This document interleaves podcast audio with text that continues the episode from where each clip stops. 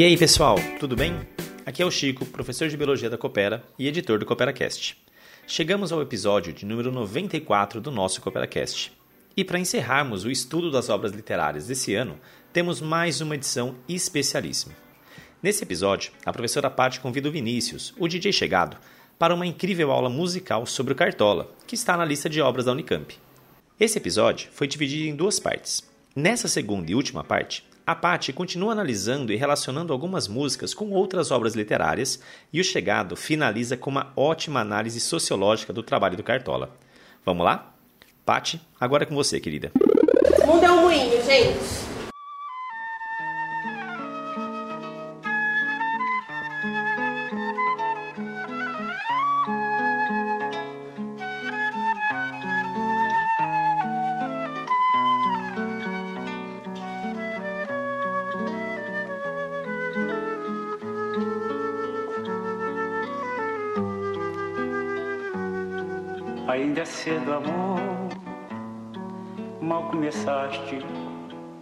Conhecer a vida.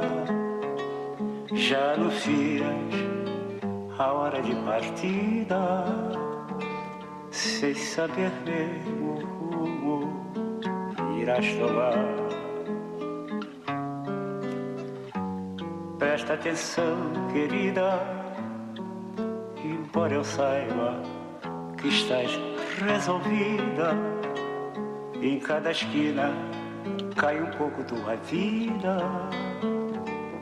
Em pouco tempo não serás mais o que é. Ouça-me bem, amor, preste atenção. O mundo é um moinho, vai triturar teus sonhos tão mesquinhos vai reduzir as ilusões a pó. Preste atenção, querida, de cada amor tu herdarás só o cinismo. Quando notares estás à beira do abismo, abismo que cavaste teus pés. Ainda é cedo, amor. Mal começaste a conhecer a vida. Já anuncias a hora de partida, sem saber mesmo o rumo que ias tomar. Presta atenção, querida, embora eu saiba que estás resolvida. Em cada esquina cai um pouco a tua vida. Em pouco tempo não serás mais o que é. Ouça-me bem, amor, preste atenção. O mundo é um moinho, vai triturar teus sonhos tão mesquinhos vai reduzir as ilusões a pó. Presta atenção, querida, de cada amor tu herdarás só o cinismo. Quando notares estás à beira do abismo, abismo que cavaste com os teus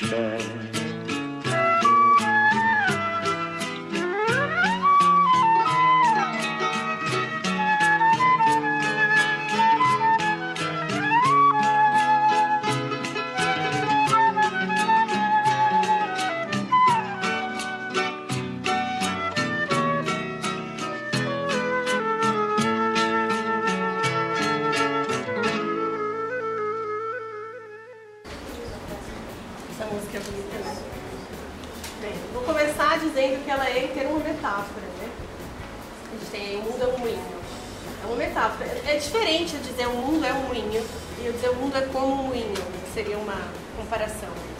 Ai meu Deus, já passei dos últimos, voltei. É, o mundo é um moinho, ele é a construção de uma metáfora aí, né? O mundo ele não é um mar de rosas, né, para usar aí a, a, ideia das rosas de novo. É, e aí, para a gente pensar né, alguns elementos, alguns recursos que ele vai utilizar, a gente tem uma repetição, ele começa todos, todas as estrofes né, com uma interlocução com um vocativo, ainda é cedo amor, então esse vocativo. Depois, preste atenção, querida, ouça-me bem. Então, esse, essa repetição, que é um tom de conselho também. É um conselho aí de olhar para esse mundo, que é um mundo difícil, que é um mundo é, não, é, que não é tão fácil, né? Mundo do qual você vai herdar aí o cinismo, né? o cinismo. É interessante a gente pensar nessas repetições. Que, voltando só para a gente pensar nessa relação com Camões, por exemplo, por que, que eu falo do Camões? Porque é, é, interessante a gente pensar nessas construções linguísticas. Né? Então, Camões, naquele texto famoso, Amor é qualquer sem se ver, filho adolescente, lá, lá, lá, né? ele faz essas repetições também. Né? Todas as primeiras frases, elas são frases em que ele faz uma definição. É, então, essa repetição, como ela é um recurso também, é, para fazer essa manutenção desse conceito. Interessante a gente pensar por essa perspectiva. E ouvindo agora, é, eu pensei, o Decamp adora colocar essas questões que são figuras de linguagem, né? Então pensar como a gente tem na terceira estrofe, na, em todas na verdade, nas duas, todas não, calma, nas duas do meio, a gente tem aí essa, uma elipse, né? Então, em cada esquina, em pouco tempo, aí depois o mundo é um moinho, vai triturar teus sonhos tão mesquinhos, vai reduzir, quem é que vai reduzir, quem é que vai triturar? né, esse mundo, essa elipse que aparece aí, né, é, que é uma repetição que não é necessária. A gente sabe muito bem quem é que vai triturar esses sonhos, a gente sabe muito bem quem é que vai reduzir essas ilusões. Né? Não é necessário repetir. Faz sentido? Fala aí. É, e nessa música, essa questão do vocativo que aparece todo, toda a estrofe no início aí, né? Ouça-me bem amor, preste atenção querida, vai vir como uma interpelação ele tira ele, o, o outro desse lugar de confidente e ele chama para conversa, né? Então tem nesse lugar de construir uma, uma interpelação. É, tem muito do vocativo também, tem esse lugar de um, de um chamamento, né? Da, de quem está ouvindo. Interessante. Não só nessa música, a gente vai ter em outros também, outras músicas, né? Essa, esse talvez uma ideia de um reconhecimento. Né? Então quem ouve independente de quem seja, se reconhece de alguma forma. É, isso vai aparecer com o vocativo, mas às vezes quando eles usam uma primeira pessoa do plural. Acho que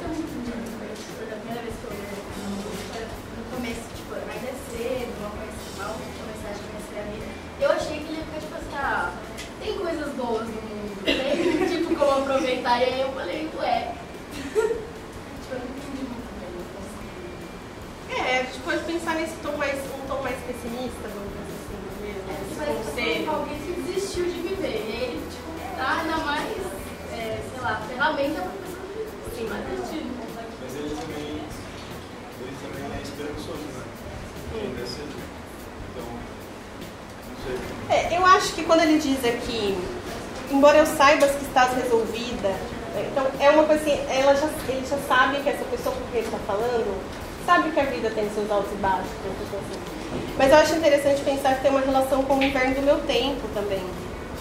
Que ele vai falar dessa relação com o fim, é só que é um pouquinho mais feliz, eu acho, né?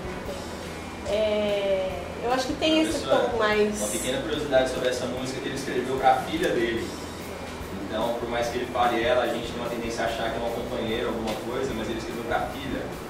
Dando um conselho para a filha, né? Olha o mundo como é que ele é. Você quer sair de casa? Olha aí, o mundo é um ruim, ele tritura os nossos sonhos. E aí tem um vídeo muito interessante no YouTube, depois vocês acessem lá, que tá o Cartola e o pai dele. O Cartola teve câncer, né? Viveu uma situação de extrema, extrema pobreza. E aí tá os dois sendo filmados e o repórter pergunta pro pai do Cartola, qual é a música do Cartola que você mais gosta? Aí o pai do Cartola diz, o mundo é um moinho. Você pode tocar ela, por favor, meu filho?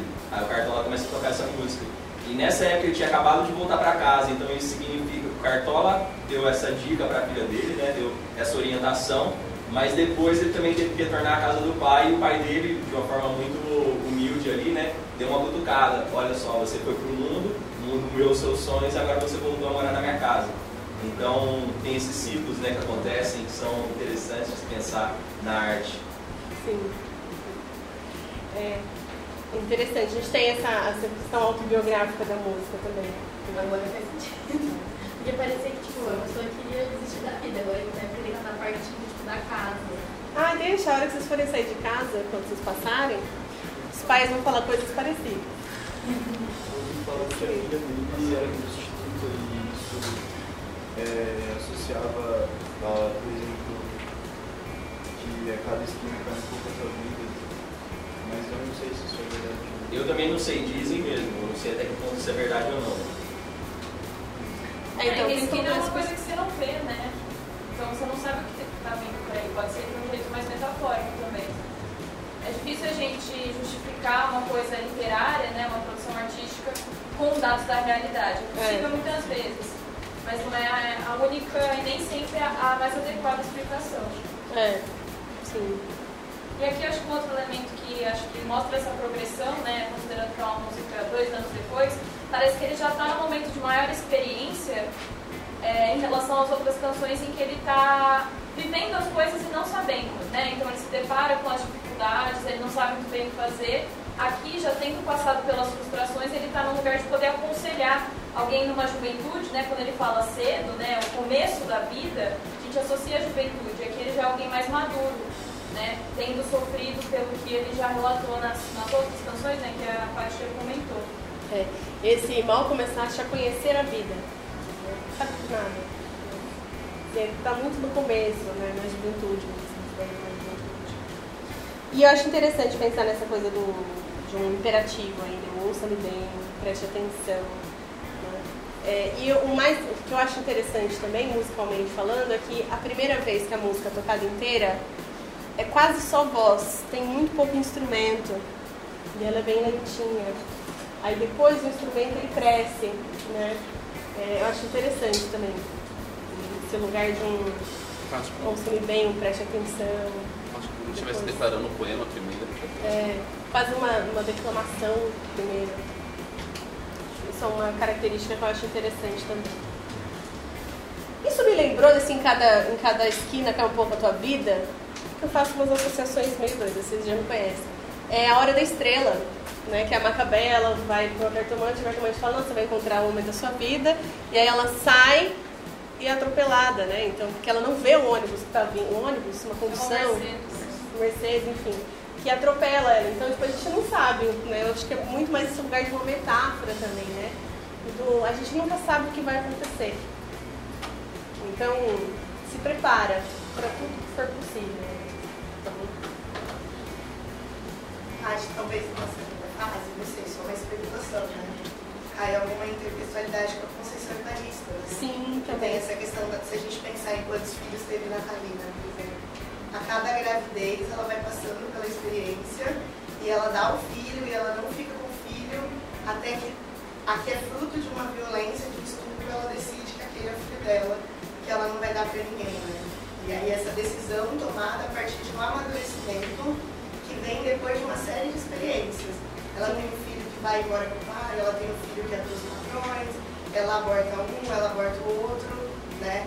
Sim. O que é fruto de um estupro, ela decide ali a partir experiência uma decisão consciente, né? Sim. É, tem, tem vários que dá pra gente associar a Conceição Evaristo aqui. Eu vou falar mais, inclusive.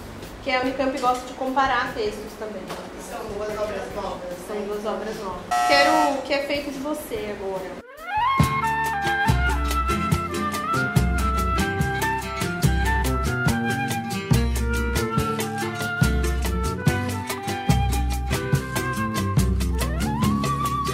Que é feito de você, ó minha mocidade?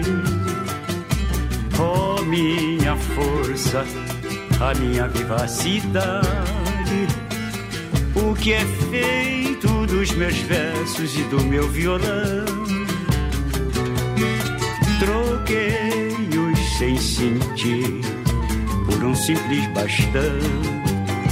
E hoje, hoje quando passo, agonizada pasma, horrorizada como quem vê um fantasma e um esqueleto humano. Assim vai, cambaleando, quase cai, não cai Pés inchados, passos em falsos, olhar embaçado, nenhum amigo a meu lado, numa por mim compaixão. A tudo vou assistindo, a ingratidão resistindo. Só sinto falta dos meus versos, da mocidade do meu violão. O que é feito de você, ó minha mocidade? Ó minha força, a minha vivacidade. O que é feito dos meus versos e do meu violão? Troquei-os sem sentir por um simples bastão. E hoje, quando passo, agorizada, pasma, horrorizada como quem vê um fantasma e um esqueleto humano, assim vai cambaleando, quase cai, não cai. Cambaleando, quase cai, não cai. Cambaleando, quase cai. É, essa música, O Silêncio de um Cipestre, talvez, enfim, já a gente está com pouco tempo, a gente pode não ouvir, e O Inverno do Meu Tempo, são outras músicas que têm uma relação também com o tempo, com a vivência, com a experiência, eu diria, né? É, a Unicamp colocou uma chave de leitura aí que seria o tempo, mas eu diria que talvez a experiência, a vivência, a existência seja uma chave de leitura interessante aí também, né? É, então essa pergunta, né, que é feito de você, a minha mocidade, a minha força, a minha, a minha vivacidade, né? Então essa relação com, com o passado, com o tempo, né? Quem eu sou hoje depois de viver, né? É, eu acho muito interessante relacionar com é, os dois últimos versos. Só sinto falta dos meus versos, da mocidade, do meu violão. Então, é, o que a gente sente falta quando a gente vai vivendo, né? O que, que sobra da existência? O que mais marca a nossa vida? Né? O que o tempo faz da gente? É, essa daqui tem uma literação interessante também, né? E hoje, quando eu passo, a gurizada pasma. Então, passar e pasmar, acho que é uma literação interessante também, né? Esse, o passar e o pasmar, né? Esse, sabe o que é uma pessoa pasma? Sabe, né? Assustada. Então, o que as pessoas veem, né? Do que as pessoas acham que ele sente falta, talvez, né? a gente pode pensar. É, e o que de fato faz ele, ele pensar no, na vida, na existência. O silêncio de um cipreste, eu escrevi errado aí, tenho um kkk na minha folha, tá? Abafa. É, também tem né, essa coisa do, do pensar no tempo, na existência.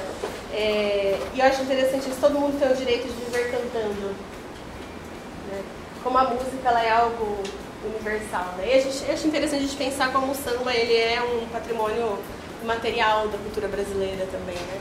Então, como ele é um, um direito de todo brasileiro, embora não seja tão valorizado quanto deveria. É, e aí ele vai dizer que o único defeito é viver pensando. Então, como a música ela seria uma forma de lidar com o sofrimento, né? Então, pensar é o sofrer e a música seria uma forma, eu interpreto dessa forma, pensando na construção da música, a música cantar como uma forma de lidar com esse sofrimento, com esse pensamento, seria uma forma de né, ficar preso. E como, ele, como eu chego nesse lugar do pensamento como algo que remete ao sofrimento? Né? O pensamento é uma folha desprendida do galho de nossas vidas que o vento leve com luz. É uma luz vacilante e cega, é o silêncio do cipreste escoltado pela cruz. Então é esse sofrimento mesmo que vai levando a gente sem a gente ter muita noção de onde vai parar. É, e acho interessante relacionar né, como o cipreste ele é uma árvore, um tipo de árvore aí, é, que na Bíblia, por exemplo, vai aparecer também, quem é católico, evangélico, cristão de qualquer forma, né, como Deus se compara ao cipreste, porque é uma árvore forte, né, uma árvore é, vasta, e, e como os cristãos, os seguidores ali, né, seriam também esses ciprestes. Então acho interessante relacionar a esse lugar também. É, e como silêncio também, né? o silêncio do cipreste. Então, o silêncio ele também é uma forma de sofrer. Então melhor sofrer cantando. Isso é uma forma de lidar com o sofrimento. E o inverno do meu tempo, acho interessante também, dá para associar um pouquinho aí com é, as rosas não falam também, quando vai falar que vai terminando o verão, né? o verão como esse lugar da, é de uma coisa boa, né? e o inverno aqui que seria um pouco a velhice, dá para associar um pouco a velhice, relacionando a alvorada também, né? que é um renascer de um novo dia, né? alvorada amanhecer. É, e como essa velhice ela tem uma associação, né? a velhice é um novo tempo também, né? a gente associar. E como ele vai pensando, os sonhos do passado, no passado estão presentes, no paradoxo, né? Os sonhos do passado, no passado estão presentes. E o amor que não envelhece jamais, eu tenho paz, ela tem paz. Então é uma reflexão sobre o tempo, diferente de um moinho, né? que é mais tristonha, mais melancólica. Aqui já é um pouco mais feliz. Eu analisaria como mais feliz. Então, os sonhos do passado, né, nossas vidas muito sofridas, caminho tortuosos entre flores e espinhos, volta a ideia da rosa de novo, que você tinha falado, né? Então, como a beleza e o sofrimento, né, o bom e o ruim, os altos e baixos, eles estão constantemente na vida de todo mundo, né? É, e aí, já não sinto saudade, saudade de nada que vivi no inverno do meu tempo, ó Deus, eu me sinto feliz. Então, né, depois de tudo que se viveu, né, a reflexão sobre o tempo é que é possível ser feliz independente desses espinhos. Né? Surge a alvorada, no ar. Então, sempre surge um novo dia, sempre surge uma nova experiência. Não sei se vocês têm alguma outra análise aqui. Para fazer uma comparação com a do LAC, né? Dá, com a tarde? Tarde, é. Ó, é uma boa questão de primeira fase, inclusive. Aquele, aquele verso, aquele poema do é, manhã, tarde, noite, manhã como a, juven, a juventude, tarde como a vida adulta, é, Vai, vai e a noite como a morte. É, e pensando a similaridade do, do lado do lado com o soneto, esse retorno ao clássico, ao protagonismo. É bem comum que a Unicamp coloque dois textos também e você tenha que associar e pensar tipo, como um texto que ele é mais caracterizado como popular, é, como que ele se associa a esse texto que é acadêmico. Graças. Dá fazer uma questão interessante aí. Obrigada. É, essas músicas elas têm mais uma relação com a existência, né, com a experiência de vida. E, por fim, a gente tem Alvorada, é, Sala de Recepção, são as duas últimas aí, que vão ser uma relação do lírico com o espaço em que ele vive, mais especificamente o morro. Né? É, sei que eu estou estourada no tempo, mas a gente vai ouvir Alvorada sim, e Sala de Recepção também.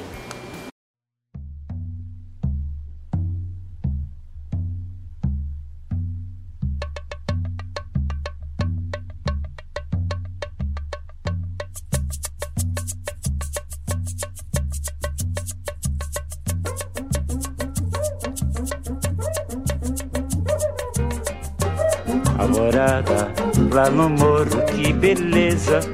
Ninguém chora, não há tristeza. Ninguém sente de sabor. O sol colorido é tão lindo, é tão lindo. E a natureza sorrindo, tingindo, tingindo a alvorada. Alvorada lá no morro, que beleza. Ninguém chora, não há tristeza. Ninguém sente de sabor. O sol colorido é tão lindo, é tão lindo. E a natureza sorrindo, tingindo, tingindo. Você também me lembra a alvorada quando chega iluminando. Meus caminhos estão sem vida. E o que me resta é bem pouco, quase nada de que ir assim bacana. Numa estrada perdida, alvorada. Alvorada lá no morro, que beleza. Ninguém chora, não há tristeza, ninguém sente de sabor. O sol colorido é tão lindo, é tão lindo. E a natureza sorrindo, tingindo, tingindo. Alvorada lá no morro, que beleza.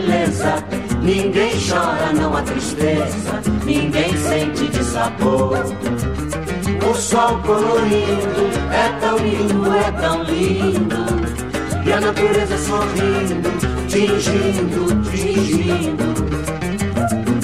Você também me lembra a alvorada quando chega iluminando. Meus caminhos estão sem vida e o que me resta é bem pouco, quase nada de que ir assim bacana. Numa estrada perdida, alvorada. Alvorada lá no morro, que beleza. Ninguém chora, não há tristeza, ninguém sente de sabor. Essa música ela é bem interessante. É, Ele tá falando ali, né, do espaço do morro, com a alvorada lá no morro, ninguém. Que beleza, ninguém chora, não tristeza. É, se a gente pensa no imaginário que a gente tem hoje em dia do, do morro, das comunidades, das favelas, é esse imaginário que a gente tem? Eu chutaria que a Unicamp colocaria uma questão fazendo essa associação. Mas não necessariamente num, num lugar assim de, nossa, qual é a realidade, qual é a idealização.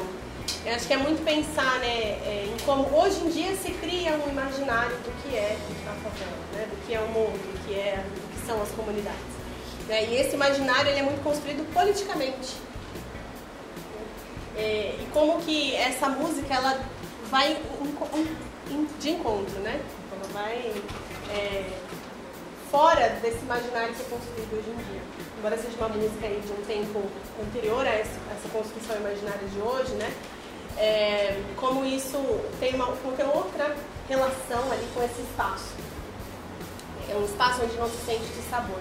Idealizado, romantizado, né? Então, um espaço bom. Que eu acho que é interessante relacionar com a Conceição Evaristo também, é, na medida em que a Conceição Evaristo ela vai colocar personagens e questões ali nos textos dela, né? É, que muitas vezes são de pessoas comuns, de pessoas que existem ali naquele, naquele lugar, naquelas regiões, né? É, que rompem um pouco com esse imaginário social, construído socialmente, historicamente, politicamente, de, que- de quem é que vive né, nas favelas, nas, nas comunidades. Pode falar. É, eu já associaria a alvorada à tarde, né? É, do Olavo Bilac, mas para pensar a alvorada quase como esse momento de suspensão, onde nada importa, né? O dia está ali nascendo, você prende o fôlego. Já falei, né? Quem já tentou quando criança ficar acordado esperando o exato momento em que a noite vira dia, né? Você não pega, do nada é dia, e é como ele olhando aí esse, essa alvorada fosse essa suspensão de tudo. Essa suspensão do que é o imaginário da favela, essa suspensão do que é o resto. E depois quando ele fala, né? A natureza sorrindo, então ali não tem desgraça. A natureza está ali abrindo uma esperança, um novo dia. E ele fala da amada depois, né? Sim. Que, que ela também chega iluminando, né? Então é, é esse momento de suspensão onde todo o resto não importa. E eu acho interessante pensar quando ele vai falar que a natureza sorrindo, tingindo, tingindo, é, porque a alvorada, né, o nascer do sol, ele é quase uma pintura mesmo, né? Eu sei pouquinho- A alvorada é uma pintura no céu também. Então esse tingir da alvorada, né? É pintar um novo dia também, acho interessante a gente pensar esses momentos de nascer e pôr do sol, né? Como que isso é uma quase uma pintura no céu. Do ponto de vista de estar no morro também, vendo a alvorada, tem uma visão mais panorâmica, né, É. do nascer do sol. Acho isso bem bonito. Uma pintura, né? Pode falar. É, tem uma coisa que me lembrou, que é a visão que muitos estrangeiros dentro das comunidades. Eu lembro de uma série que eu vi que essa personagem, ela tá numa cena assim de perseguição, etc. Ela, ela tá no Brasil. E ela tá numa, é, num morro é, em questão e ela simplesmente invade uma casa pela janela, um bagulho muito louco. E as pessoas tratam, tipo, como os brasileiros tratam com uma naturalidade. Tipo, ah, não quer almoçar com a gente? Tipo, a mulher acabou de invadir a casa deles pela, pela janela, assim. E essa idealização que os estrangeiros têm, assim, tipo, lá tem um lugar querido os amiguinhos, e até fez um ponto turístico, eu não sei, não me, lembra essa impressão muito atriz, acho que é uma comparação possível, não sei. É, então. Eu acho que é interessante pensar também né, nessa, é, nesse momento de suspensão que também é uma idealização, né? Talvez uma esperança também. Né? É... Ah, tem dois intervalo. É, essa nova no Museu Científico veio bastante daí, que ela tende a ser mais internacional do que um lugar perfeito, etc. Ela tem conseguido internacional. Que é um pouco aquela favela venceu, né? E aí esquece que existem muitas questões políticas envolvidas também, né? É, acho interessante, em termos de recurso linguístico, como ele vai usar o, o gerúndio, tingindo, tingindo, depois ela chega iluminando, né? então essa ideia de uma continuidade. Existe uma continuidade ali, um momento que ele, ele dura um tempo. Né? Então ela vai tingindo. Escapa muito rápido. É, essa ideia de uma, de uma duração. Eu acho que é interessante pensar no gerúndio como essa duração do presente. né? E o presente, né, que também é uma palavra é, ambígua, né, de ser um momento o que acontece, mas também de ser algo que é um presente, que é um, uma. Presentear. De presentear, né? Interessante. né? E sala de recepção é a última, eu vou deixar você falar.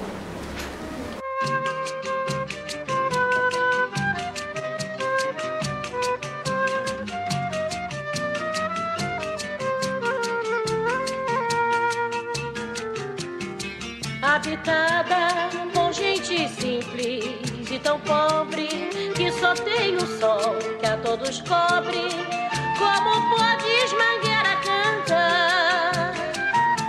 Pois então saiba que não desejamos mais nada. A noite e a lua prateada, silenciosa, ouve as nossas canções. Tem lá no alto um cruzeiro, onde fazemos nossas orações.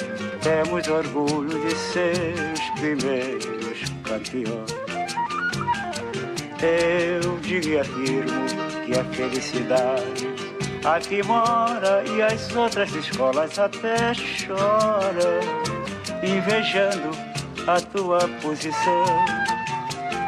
Minha mangueira é a sala de recepção. Aqui se abraça o inimigo como se fosse irmão habitada por gente simples e tão pobre que só tem sol e a todos cobre. Como podes, mangueira, cantar? Pois então saiba que não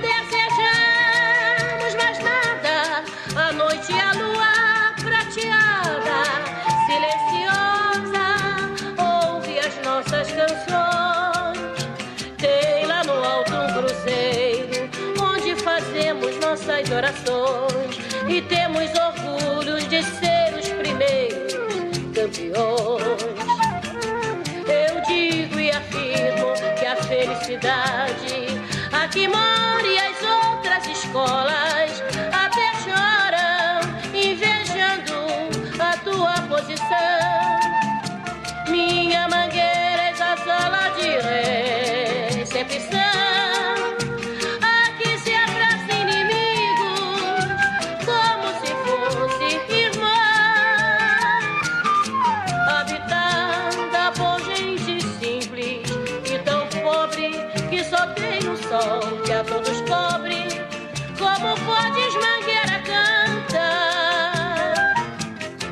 então saiba que não desejamos mais nada.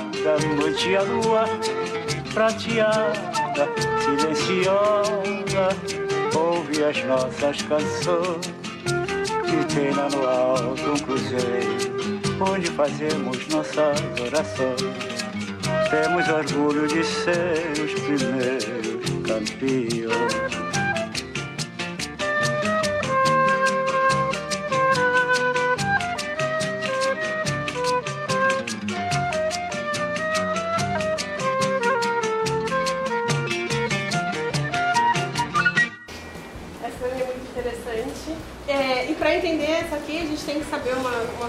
Importante do Cartola, que é ele é um dos fundadores da Mangueira, que é a escola de samba, que foi a primeira campeã dos desfiles oficiais. O primeiro desfile oficial que aconteceu no Brasil foi em 1932. E aí depois, não sei se você vai falar dessa parte mais política, né? Mas tem uma questão que eu acho muito interessante para pensar também, né? Que é, lembra que várias vezes isso já passou quando a gente fala de literatura, né? Mas Getúlio Vargas ele tem uma preocupação muito grande em construir o que é o brasileiro, né? Em trabalhar essa unidade. E como é, no período do Getúlio que esse, o samba ele vai ser considerado algo aí a ser valorizado, entre aspas, em alguns momentos, dependendo, né? Como sempre. É, mas como que o, samba ele passa a ser né, algo que vai ser motivo para as pessoas serem presas antes, né, por crime de vadiagem, e depois vai ser uma associação aí de brasilidade, né? Então, como é, a gente tem uma questão política de poder aí envolvida também, né? É, não é porque o primeiro, o primeiro desfile aconteceu em 1932 que o samba não existia antes, que as pessoas não festejavam e não cantavam né, e não construíam isso antes. Né? Mas é a partir de 1932 que a gente tem uma legitimidade desse espaço. Né? É, e como a Mangueira vai ser a primeira campeã com o samba enredo que o Cartola escreve, o é, Chega de Demandas, né? Eu anotei. Chega de Demandas. É, e aí, como essa música ela faz referência também, né? A gente pensar a sala de recepção, a sala de recepção é o primeiro lugar onde a gente chega, né? E a Mangueira é, ele vai colocar aqui a primeira estação, da estação primeira, que é a primeira estação é, de- da, da saída do, trem ali, então tem todas essas referências também a esse espaço ali. né? E acho interessante a gente pensar é, essa primeira estrofe, né? Habitada por gente simples, tão pobre que só tem o sol, que a todos cobrem. Só tem o sol, mas só ter o sol, né? Ao mesmo tempo que parece muito pouco, o sol, ele é imenso. Então, é um, um paradoxo de novo, né? Só tem o sol que a todos cobrem, mas o sol, ele é né, imenso, ele é tudo que a gente precisa. Sem sol, a gente não existe. E essa resposta, né? Como pode cantar se só tem o sol? E a resposta é, pois saiba que não desejamos mais nada. Então, essa, é, acho interessante essa construção também de uma interlocução dentro da própria música. Falar. Pensando na, na casa, né, como esse espaço que tem vários cômodos, ele coloca é, o morro né, como a sala de recepção, não como quarto de despejo, como a Carolina retrata. Então, eu acho que essa figura da casa, né, eu acho que é muito interessante para uma comparação. né? Embora a Carolina não seja leitura obrigatória, né, pode ser trazida como um repertório para comparar. Essas- esses imaginários da disposição da casa. Né? Onde você recebe e onde você é descartado, né, não presenteado. E é interessante também essa relação com as outras escolas, né? As outras escolas invejam a sua posição. né? Então, como a Mangueira sendo a primeira, sendo a sala de recepção, né? primeiro momento. Acho que é interessante a gente pensar nesse lugar, né? nessa valorização desse espaço e, e também né, da construção da própria biografia do Cartola em relação à Mangueira. Tá? Eu ia vir de verde rosa, mas senão a Bianca vai me julgar, ela já me julgou uma vez. E amei. Adoro essa combinação. Perfeito. É isso, dúvidas até aqui? É isso. Olá, chegou a minha vez, pessoal. Primeiramente, queria falar que eu estou muito feliz de estar aqui hoje, dialogando com vocês sobre o Cartola, que para mim é um, um dos maiores músicos, uma das maiores aparições da música brasileira, de toda a história da música brasileira. É um artista que eu, como DJ, eu reconheço a importância. Quando eu posso, eu discoteco ele. E ele não tem importância só pra mim, ele tem importância pra toda uma geração de artistas que vieram depois dele. Muita gente do rap faz referência ao Cartola, por exemplo, a música Alvorada, que a Patrícia acabou de falar. O MC da cita essa música em uma música dele. Ele fala: Eu vejo a Alvorada lá no morro fazer par com a da Vitrola, como se eu estivesse dentro daquele samba do Cartola. O, o Mano Brown também, seu trabalho solo, Boogie Knife, ele fala sobre o Cartola. Então eu gostaria de começar aqui essa minha fala de hoje falando o seguinte: o Cartola tá pro samba, assim como o Racionais tá pro rap. Todo mundo aqui conhece Racionais, né? Por que, que Racionais é importante? Por quê? Qual é a importância de se escutar, de se estudar o Racionais? Pode falar. Sintetiza a conjuntura social. Exatamente. Então, a gente, para facilitar um pouco, né, o Cartola eu vi que está um pouco distante da realidade de vocês. Tentem fazer esse paralelo com essa importância cultural que o Racionais tem para o rap, com o que o Cartola tem para o samba. Sobre isso, eu gostaria de mencionar aqui três aspectos, né, porque quando a gente, quando a gente entende um artista, um cantor, um, um autor qualquer, ou mesmo na ciência, quando a gente vai estudar sociologia, a gente tem que entender quais aspectos da vida desse autor podem suscitar questões relevantes para a gente entender o contexto que esse autor viveu. Então eu, como sociólogo, eu sempre tento fazer esse exercício, né? Uma obra do autor não está descolada da realidade que ele viveu. Está relacionada ao contexto, está relacionada a uma época, está relacionada à estrutura da qual ele saiu, em questão de família, de classe, de raça. Então tentem fazer um paralelo com Cartola e o Racionais. Então eu vejo que o Cartola, que viveu entre 1908 e 1980, morreu novo, né? Talvez vocês tenham, vocês tenham avós que são mais velhos que ele, né? Morreu aí com 72 anos, né? Se, se, se não me falha a matemática. Acho que é tipo de raciocinar que vem. Mas a importância né, é, de se estudar ele, primeiro, tem a ver com a sua relevância. Sua relevância artística. O que, que quer dizer isso? O que quer dizer relevância artística? Ele revolucionou. Ele tem uma importância e uma capacidade de influenciar outros artistas. Ele é relevante dentro daquele contexto, dentro daquele estilo ao qual ele se dedicou. Então, a primeira, a primeira questão aqui que eu gostaria de mencionar é essa, essa relevância que o Cartola tem pro samba, assim como o Racionais tem pro rap. O Racionais influenciou toda uma geração de rappers, de MCs. E o Cartola também influenciou uma geração de sambistas. Todo mundo do samba, do pagode, não importa, que toca, que compõe, tem o Cartola como uma grande referência. Então, o primeiro aspecto relevante para a gente estudar o Cartola é essa relevância que ele tem. A segunda questão é essa importância construtiva de se criar uma linguagem, de se criar um jeito de fazer música, de construir uma cultura que é a cultura do samba. E o terceiro aspecto diz respeito à consistência artística dele. O que, que quer dizer consistência artística? Quer dizer o valor interno da própria obra. A obra do Cartão é uma obra consistente, é uma obra reconhecida porque tem um valor interno. Assim como Racionais tem o seu próprio valor interno. E dentro dessa consistência eu gostaria de mencionar um aspecto que o Cartola, assim como o Mano Brown, por mais que eles não tenham feito faculdade, eles são intelectuais. Olha as palavras que o Cartola usa. Ele tem um nível de, de, de vocabulário, ele usa um vocabulário amplo, conjugação de verbo, então ele tem uma consistência e um valor interno. Então ele é um intelectual, apesar de ele não não ter estudado, não ter feito faculdade, não ser uma pessoa né, que, que cursou, enfim, alcançou grandes níveis acadêmicos, mas ele é um intelectual. E tem autores da sociologia né, que mencionam que o intelectual é essa capacidade que a pessoa tem de expressar ao mundo questões da própria realidade e fazer disso uma forma de agregar pessoas. Então o Cartola, o samba tem, tem essa questão, né? Essa é só uma breve introdução para vocês entenderem um pouco a importância dessa pessoa e por que, que a gente precisa estudar ele, né? Só que a gente precisa entender, para além dessas questões, quais aspectos da vida do Cartola, quais aspectos do autor que motivam questões sociais mais de fundo.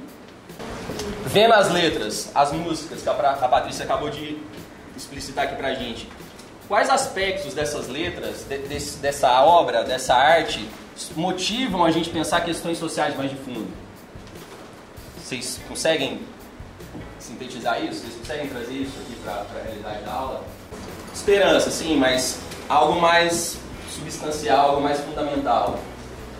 Ele é do morro, sim, mas vamos, vamos lá, vamos aprofundar mais. O que, que isso quer dizer? Ele é do morro? Sim. Ele expressa questões sociais. E quais são elas? Desigualdade, racismo, isso. Só que a primeira questão que eu gostaria de salientar é a relação da precariedade do fazer artístico ao qual ele está submetido. Isso, né, eu estou colocando de uma forma um pouco mais elaborada aquilo que vocês falaram, questões de raça, questões de classe. Então ele está fazendo a obra dele, ele está compondo num contexto total de precariedade do fazer artístico.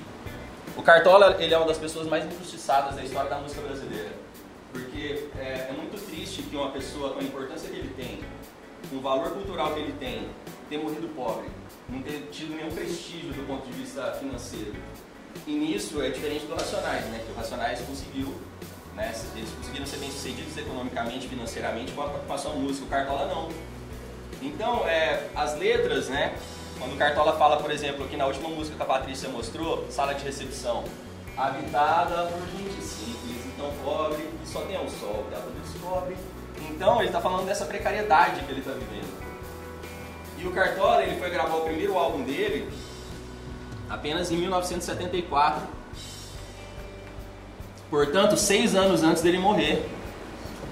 Uma pessoa que compôs a vida toda, uma pessoa que vendeu diversos sambas para outros artistas, gravar o primeiro álbum solo só em 74. Isso mostra né, como o Brasil é hostil com fazer artístico. Eu sou artista, hoje em dia eu vivo de música.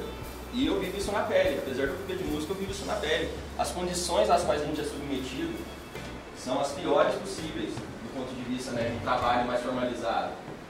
Então, é, se é assim para mim, né, imagina para o Cartola, que nasceu tipo, no começo do século XX.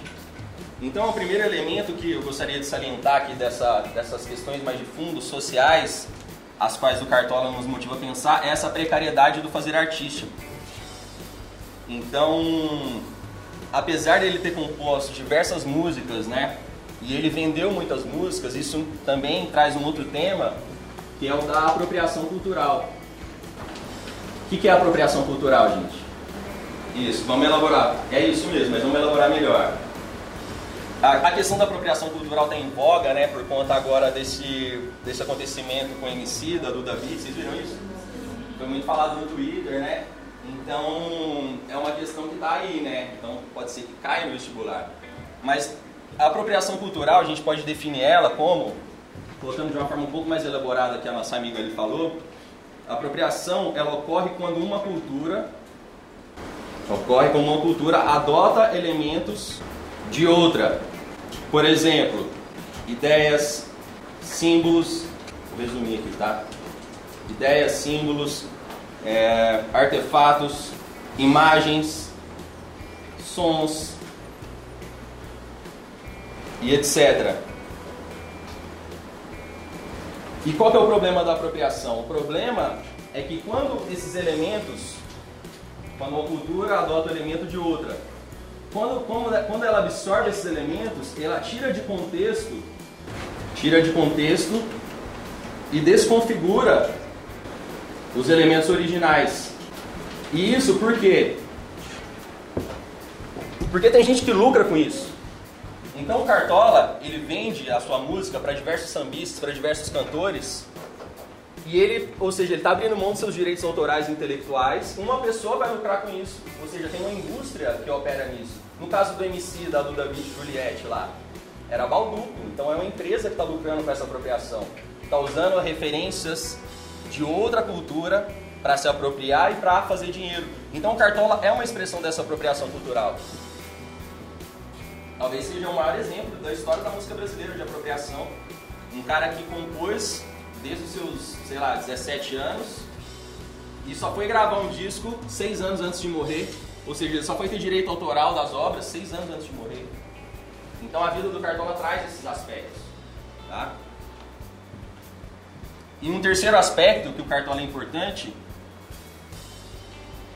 é em relação ao que muita gente fala, né? Da exclusão de pessoas pobres, negras, se beneficiar dessa indústria. Só que eu gostaria de colocar essa exclusão aqui, ó, entre aspas, e questioná-la. Será que ele foi realmente excluído? O que vocês acham? eu acho que excluíram o autor, mas não excluíram a obra, né? Tomaram para ser excluído obra. Eu vou ser mais rápido porque o tempo está curto, mas é, eu quero questionar essa ideia de exclusão. Porque ela não é uma exclusão. É a forma como a indústria cultural opera. É a forma como as coisas no capitalismo cultural operam. Então ele não era excluído, ele estava incluído. Mas ele estava incluído na perspectiva da exploração da exploração intelectual. Ele foi explorado intelectualmente. As músicas que ele compôs, outras pessoas lucraram. Então ele não está excluído, ele está incluído dentro de uma lógica de exclusão. De inclusão, quer dizer, né? É uma lógica que inclui para explorar. Então, é, eu gostaria né, de questionar esse contexto de exclusão, que é algo que a gente faz na sociologia. E, e quando eu dava aula, eu falava muito disso para os meus alunos. Né? O capitalismo, ele não é excludente. Ele inclui, ele inclui para explorar. Mas ele cerceia direitos e acessos dessas pessoas.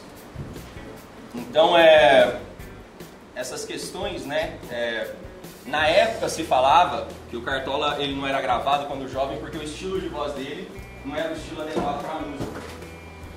Mas se a gente analisar outros cantores que nasceram é, em berços ricos, né, que são brancos, que não tinham voz, por exemplo, João Gilberto. João Gilberto, eu respeito ele muito como artista, eu gosto muito da música dele, mas ele canta baixinho. Vocês já ouviram o João Gilberto? Da Bossa Nova? Se eu vi a novela da Globo, vocês com certeza vão ouvir a música do Gilberto. É um cara que canta baixinho, assim. E o Cartola também canta baixinho, só que tem a voz um pouco mais rouca. Então, esse argumento de que o Cartola não gravou porque ele não tinha voz forte, ele é mentiroso. Ele não gravou, só foi gravar no final de sua vida por conta de sua origem periférica, preta. Entendem? Então, é, a vida do Cartola motiva a gente a pensar isso. Então, quando vocês olharem o samba, quando cair no vestibular, lembrem disso, lembrem desses três aspectos da vida do Cartola, que eu acho que isso vai ajudar vocês a interpretar o texto, interpretar as músicas, as canções, tá? Como é que tá o tempo aí? Tá de boa? Vai até que hora mesmo? Meio-dia? Alvorada. tá, vamos lá. Começou 10 Tá. Então, gente, é... alguém tem alguma questão, alguma dúvida? Quer falar alguma coisa? Vai lá, vai lá, vamos lá, gente. Eu quero perguntar. Vai. O quanto o Cartola tinha de consciência disso aqui que você, você consegue dizer?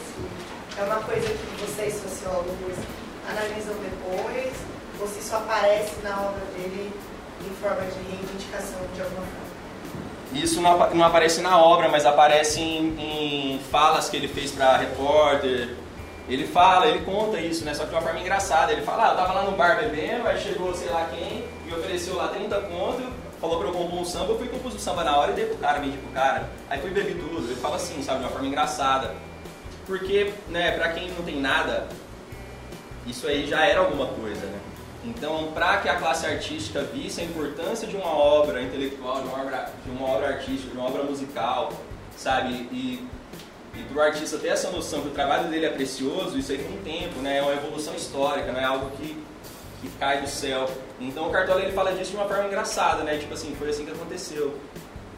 Então, tinha gente que chegava, né? Teve uma vez que um cara falou assim: Ah, duvido, Cartola, que, que esse samba aqui é seu. Não faz aí um samba parecido com esse. Aí ele pegou o violão e fez um samba na hora lá, cantou o samba. Que é. Qual que é o samba mesmo? Esqueci. Ah, esqueci. É, A memória tá meio fraca. Mas tem um samba que ele fez na hora e depois ele foi gravado, depois de muitos anos depois. E tem isso também, né? Apesar das obras, as primeiras obras dele autorais serem em 1974, ele canta músicas que ele fez há muitas décadas antes disso. Então tem essa questão, né? Por conta desse. é, dessa invisibilidade ao qual ele foi sub- submetido, ele vai gravar suas músicas muitos anos depois que elas foram compostas. Tem essa questão também que é relevante. É, passando para outro assunto que tem a ver com isso, né? Que eu vi na, na- no- nas questões que a Patrícia me mostrou, que quando o Racionais eles perguntaram qual é a importância de se estudar o rap.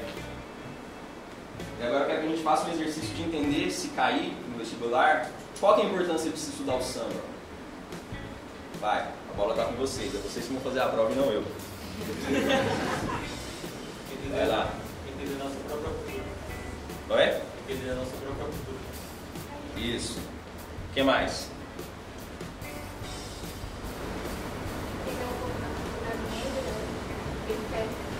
Também. E o que mais? Compreensão da cultura, oi? Quem falou?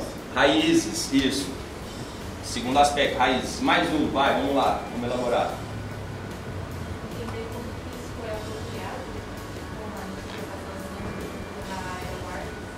Também, também. Mas tem um outro aspecto ainda, além da, da nossa cultura, além das raízes, tem um outro aspecto que mostra que o samba é importante ser estudado. Ele mostra dia a dia de uma classe inteira social, né? das pessoas mais marginalizadas. Sim, também. As denúncias que os mares presente da, da classe mais pobre. Não entendi, amigo. A denúncia da, dos mares presente nas classes mais pobres. Sim, também, também. Mas isso né, não é uma restrição do samba, né? Por exemplo, o rap, ele também denuncia, né? Agora, pensando no samba especificamente, tem aspectos que o samba se conecta com o rap, são aspectos gerais né, da música periférica, e tem aspectos que o samba se particulariza, são aspectos específicos, singulares do samba. A gente tem que aprender a fazer essa abstração. Né? Quando a gente faz uma comparação, tem aspectos gerais tem aspectos específicos. Um aspecto específico do samba, mais um. Bom? Pode ser. É, tem a ver com isso. Mas o terceiro aspecto, que a gente vai esmiuçar os três aqui agora, é que o samba é uma expressão que molda a identidade nacional brasileira, essa ideia do que é o Brasil. Ele molda, ele é um fator que agrega diversas regiões do Brasil, diversos lugares. Então ele é a expressão dessa identidade nacional. Tá? Então vamos falar desses três aspectos mais vagarosamente aqui, mais detalhadamente. Então, é, qual é a importância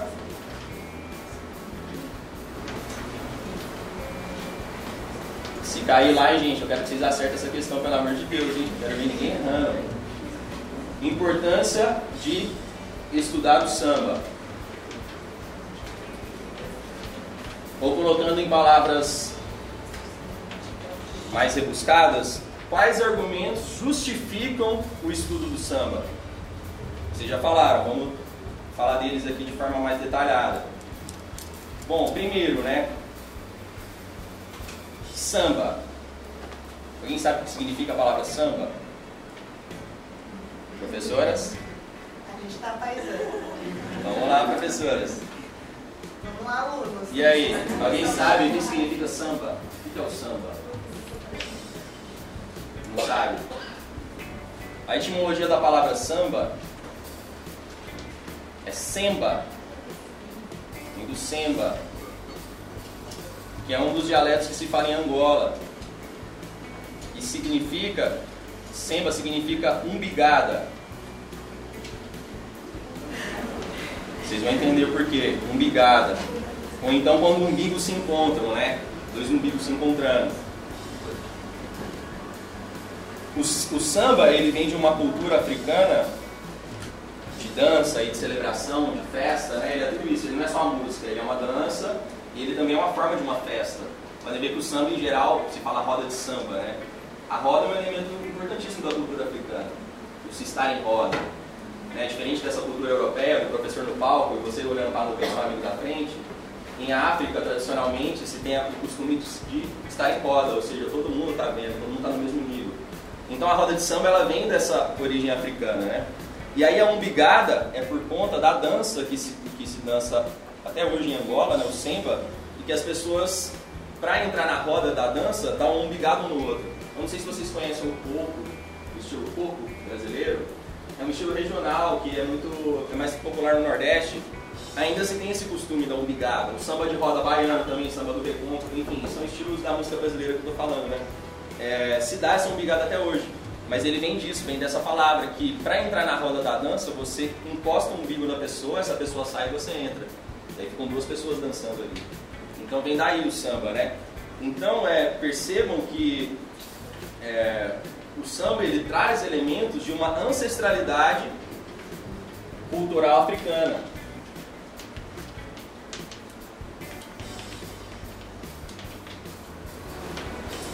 Cultural africana.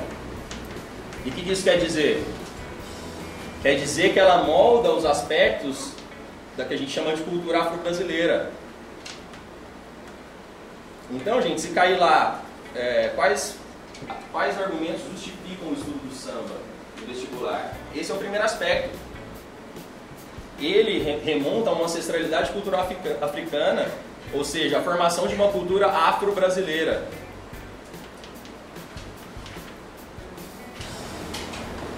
Esse é o primeiro elemento. Justifica a importância de, de se estudar o samba. A gente entende nossas origens culturais. O samba não caiu do céu, lá no Rio de Janeiro, na Bahia. Ele veio, ele, ele veio trazido no navio negreiro. Então é muito importante a gente ter essa noção. E quando a gente escutar o samba, a gente, né, beleza, tem umas letras de samba que são engraçadas, cheias de malícia, sei lá o quê, mas tem que entender também que isso não é de hoje, vem de longe. E aí tem um debate, né, onde que o samba surgiu? O samba surgiu no Rio de Janeiro ou na Bahia? Se você vai no Rio, os caras falam que o samba nasceu no Rio. Se você vai na Bahia, os caras falam que o samba nasceu na Bahia. Só que tem uma música de um sambista chamado João Nogueira, que é filho, né, do, do- que é pai do Diogo Nogueira, que hoje em dia canta, não sei se vocês conhecem, que ele fala que o samba não vem, samba não vem da, da Bahia nem do Rio, o samba vem de Angola. Isso é correto, o samba ele veio da, de África. E aí, para entender o contexto do Cartola especificamente, né, relacionado a essa ancestralidade cultural africana, no Rio de Janeiro tinha um lugar chamado Pequena África. Vocês já ouviram falar disso lá no Rio de Janeiro? Vocês já foram para o Rio? O Rio de Janeiro tinha um bairro chamado Pequena África, que era um lugar onde as pessoas negras viviam, era uma zona portuária, era perto do mar, eles trabalhavam ali descarregando os navios, né? então o pessoal vivia ali, as famílias negras viviam ali. Inclusive tem vídeos dessa época, tipo a galera, os caras, as minas de turbante, sabe, umas rouponas africanas, aquelas rouponas capulana, toda coloridona, a galera se vestia assim lá.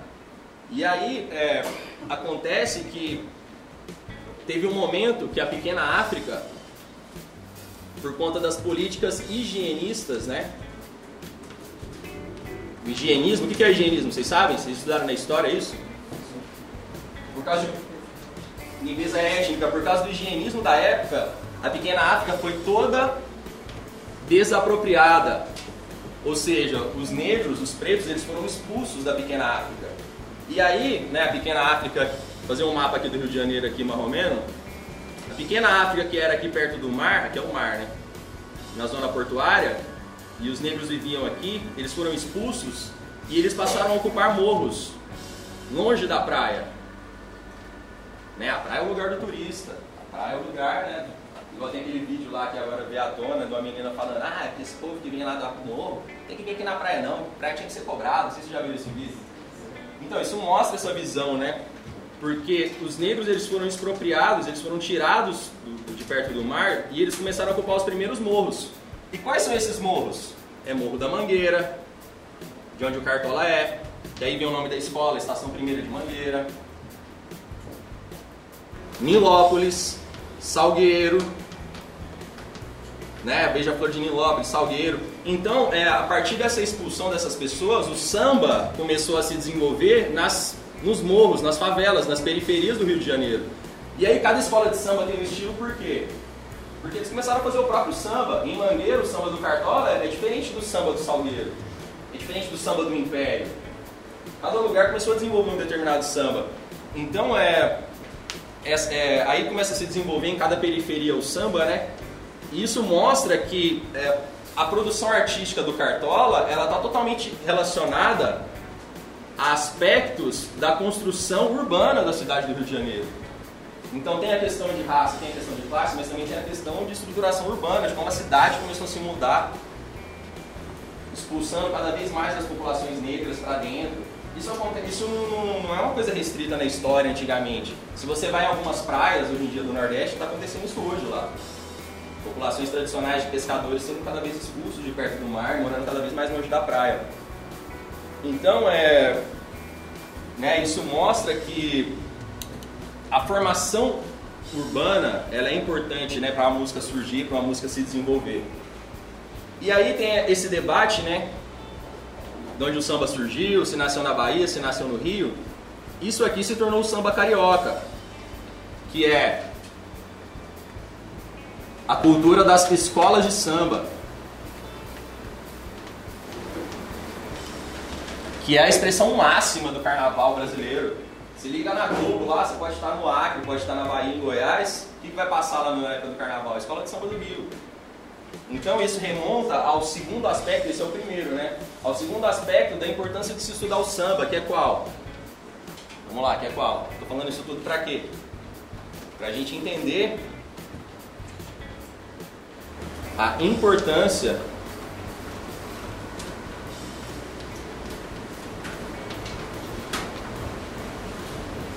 do samba para a formação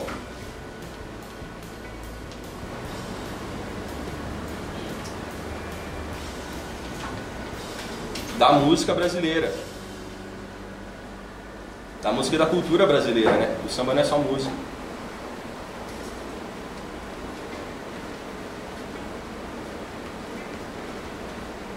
O samba tem essa importância, ou seja, ele vem de uma raiz ancestral africana e depois ele começa a ter uma relevância na formação da música brasileira. Por exemplo, o samba carioca, ele virou depois bossa nova, ele virou pagode.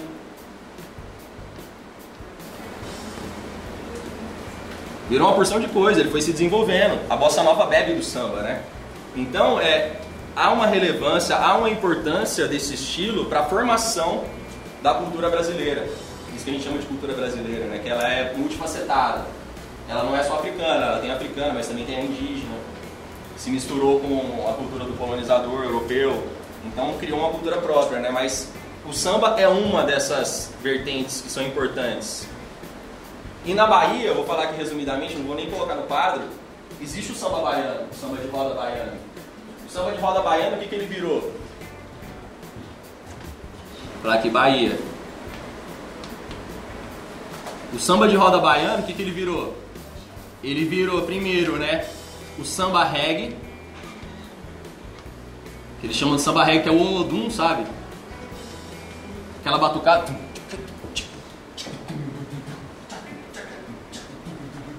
É o samba reggae. Isso vem do samba. E, de, e o samba reggae ele originou o axé, que é a música principal do carnaval baiano. O samba reggae também é importante, né? O samba reggae, é, outras expressões, né? O afoxé. E o, axé vem desse nome, né? Afoxé, que é uma música afro-brasileira. O axé é a música do carnaval baiano, por excelência contemporânea. Então, é, o samba ele tem essa importância de moldar a cultura brasileira. Você vai na Bahia, o trio elétrico toca axé. O axé vem do samba. Tá? Então, se cair lá, qual é a importância?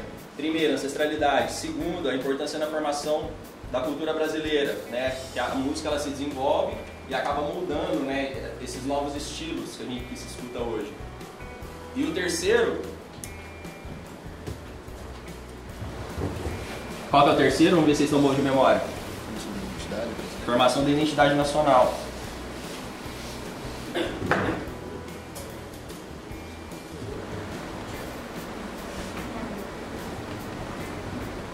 Formação da identidade nacional.